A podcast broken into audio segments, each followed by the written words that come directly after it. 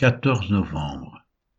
Exode 21, psaumes 62 et 63, Actes chapitre 11 versets 19 à 30. Exode 21. Voici les lois que tu leur présenteras. Si tu achètes un esclave hébreu, il servira six années, mais la septième, il sortira libre, sans rien payer. S'il est entré seul, il sortira seul. S'il avait une femme, sa femme sortira avec lui. Si c'est son maître qui lui a donné une femme et qu'il en ait eu des fils ou des filles, la femme et ses enfants seront à son maître, et il sortira seul. Si l'esclave dit J'aime mon maître, ma femme et mes enfants, je ne veux pas sortir libre, alors son maître le conduira devant Dieu, et le fera approcher de la porte ou du poteau, et son maître lui percera l'oreille avec un poinçon, et l'esclave sera pour toujours à son service. Si un homme vend sa fille pour être esclave, elle ne sortira point comme sortent les esclaves. Si elle déplaît à son maître, qui s'était proposé de la prendre pour femme, il facilitera son rachat, mais il n'aura pas le pouvoir de la vendre à des étrangers, après lui avoir été infidèle. S'il la destine à son fils, il agira envers elle selon le droit des filles. S'il prend une autre femme, il ne retranchera rien pour la première à la nourriture, aux vêtements et au droit conjugal. Et s'il ne fait pas pour elle ces trois choses, elle pourra sortir sans rien payer, sans donner de l'argent. Celui qui frappera un homme mortellement sera puni de mort. S'il ne lui a point dressé d'embûche, et que Dieu l'ait fait tomber sous sa main, je t'établirai un lieu où il pourra se réfugier. Mais si quelqu'un agit méchamment contre son prochain en employant la ruse pour le tuer, tu l'arracheras même de mon autel pour le faire mourir.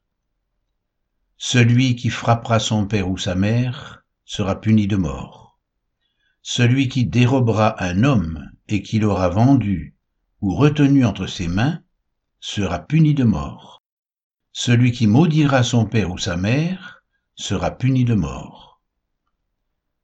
Si des hommes se querellent, et que l'un d'eux frappe l'autre avec une pierre ou avec le poing, sans causer sa mort, mais en l'obligeant à garder le lit, celui qui aura frappé ne sera point puni dans le cas où l'autre viendrait à se lever et à se promener dehors avec son bâton. Seulement il le dédommagera de son interruption de travail, et il le fera soigner jusqu'à sa guérison. Si un homme frappe du bâton son esclave, homme ou femme, et que l'esclave meurt sous sa main, le maître sera puni. Mais s'il survit un jour ou deux, le maître ne sera point puni, car c'est son argent. Si des hommes se querellent, et qu'ils heurtent une femme enceinte, et la fassent accoucher, sans autre accident, ils seront punis d'une amende imposée par le mari de la femme, et qu'ils payeront devant les juges. Mais s'il y a un accident, tu donneras vie pour vie, œil pour œil, dent pour dent, main pour main, pied pour pied, brûlure pour brûlure, blessure pour blessure, meurtrissure pour meurtrissure. Si un homme frappe l'œil de son esclave, homme ou femme, et qu'il lui fasse perdre l'œil, il le mettra en liberté pour prix de son œil. Et s'il fait tomber une dent à son esclave, homme ou femme, il le mettra en liberté pour prix de sa dent. Si un bœuf frappe de ses cornes un homme ou une femme, et que la mort en soit la suite, le bœuf sera lapidé, sa chair ne sera point mangée, et le maître du bœuf ne sera point puni. Mais si le bœuf était auparavant sujet à frapper, et qu'on en ait averti le maître, qu'il ne l'a point surveillé, le bœuf sera lapidé dans le cas où il tuerait un homme ou une femme, et son maître sera puni de mort. Si on impose au maître un prix pour le rachat de sa vie, il paiera tout ce qui lui sera imposé. Lorsque le bœuf frappera un fils ou une fille, cette loi recevra son application. Mais si le bœuf frappe un esclave, homme ou femme, on donnera trente cycles d'argent au maître de l'esclave, et le bœuf sera lapidé. Si un homme met à découvert une citerne, ou si un homme en creuse une et ne la couvre pas, et qu'il y tombe un bœuf ou un âne, le possesseur de la citerne paiera au maître la valeur de l'animal en argent et aura pour lui l'animal mort. Si le bœuf d'un homme frappe de ses cornes le bœuf d'un autre homme, et que la mort en soit la suite, ils vendront le bœuf vivant et en partageront le prix. Ils partageront aussi le bœuf mort. Mais s'il est connu que le bœuf était auparavant sujet à frapper, et que son maître ne l'ait point surveillé, ce maître rendra bœuf pour bœuf et aura pour lui le bœuf mort.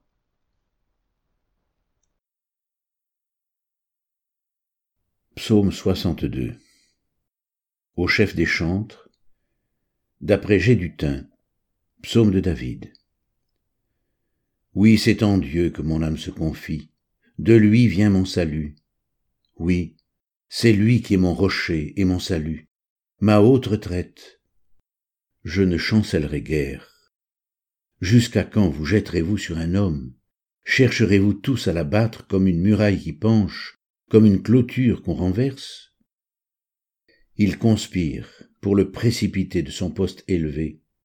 Ils prennent plaisir au mensonge, ils bénissent de leur bouche, et ils maudissent dans leur cœur.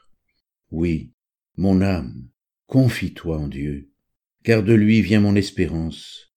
Oui, c'est lui qui est mon rocher et mon salut, ma haute retraite, je ne chancellerai pas.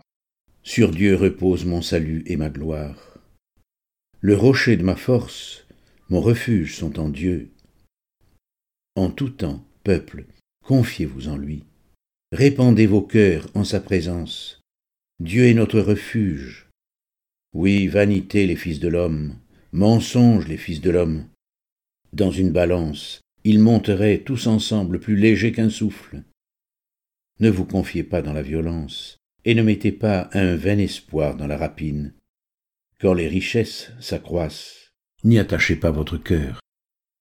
Dieu a parlé une fois. Deux fois j'ai entendu ceci. C'est que la force est à Dieu. À toi aussi, Seigneur, la bonté car tu rends à chacun selon ses œuvres. Psaume 63 Psaume de David, lorsqu'il était dans le désert de Juda. Ô Dieu, tu es mon Dieu, je te cherche, mon âme a soif de toi, mon corps soupire après toi, dans une terre aride, desséchée, sans eau. Ainsi je te contemple dans le sanctuaire pour voir ta puissance et ta gloire car ta bonté vaut mieux que la vie.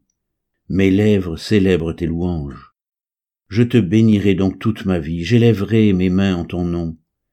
Mon âme sera rassasiée comme de mets gras et succulents. Et avec des cris de joie sur les lèvres, ma bouche te célébrera. Lorsque je pense à toi sur ma couche, je médite sur toi pendant les veilles de la nuit, car tu es mon secours. Et je suis dans l'allégresse à l'ombre de tes ailes. Mon âme est attachée à toi, ta droite me soutient. Mais ceux qui cherchent à m'ôter la vie iront dans les profondeurs de la terre. Ils seront livrés au glaive, ils seront la proie des chacals, et le roi se réjouira en Dieu. Quiconque jure par lui s'en glorifiera, car la bouche des menteurs sera fermée. Acte 11, 19 à 30 Ceux qui avaient été dispersés par la persécution survenue à propos d'Étienne allèrent jusqu'en Phénicie, dans l'île de Chypre, et à Antioche, annonçant la parole seulement aux Juifs. Il y eut cependant parmi eux quelques hommes de Chypre et de Cyrène, qui, étant venus à Antioche, s'adressèrent aussi aux Grecs et leur annoncèrent la bonne nouvelle du Seigneur Jésus. La main du Seigneur était avec eux, et un grand nombre de personnes crurent et se convertirent au Seigneur. Le bruit en parvint aux oreilles des membres de l'Église de Jérusalem, et ils envoyèrent Barnabas jusqu'à Antioche. Lorsqu'il fut arrivé, et qu'il eut vu la grâce de Dieu, il s'en réjouit, et il les exhorta tous à rester d'un cœur ferme, attaché au Seigneur car c'était un homme de bien, plein d'Esprit Saint et de foi, et une foule assez nombreuse se joignit au Seigneur. Barnabas se rendit ensuite à Tars, pour chercher Saul, et l'ayant trouvé, il l'amena à Antioche. Pendant toute une année, ils se réunirent aux assemblées de l'Église, et ils enseignèrent beaucoup de personnes. Ce fut à Antioche que pour la première fois les disciples furent appelés chrétiens. En ce temps-là, des prophètes descendirent de Jérusalem à Antioche. L'un d'eux, nommé Agabus, se leva et annonça par l'Esprit qu'il y aurait une grande famine sur toute la terre. Elle arriva en effet sous Claude. Les disciples résolurent d'envoyer chacun selon ses moyens un secours aux frères qui habitaient la Judée. Ils le firent parvenir aux anciens par les mains de Barnabas et de Saul.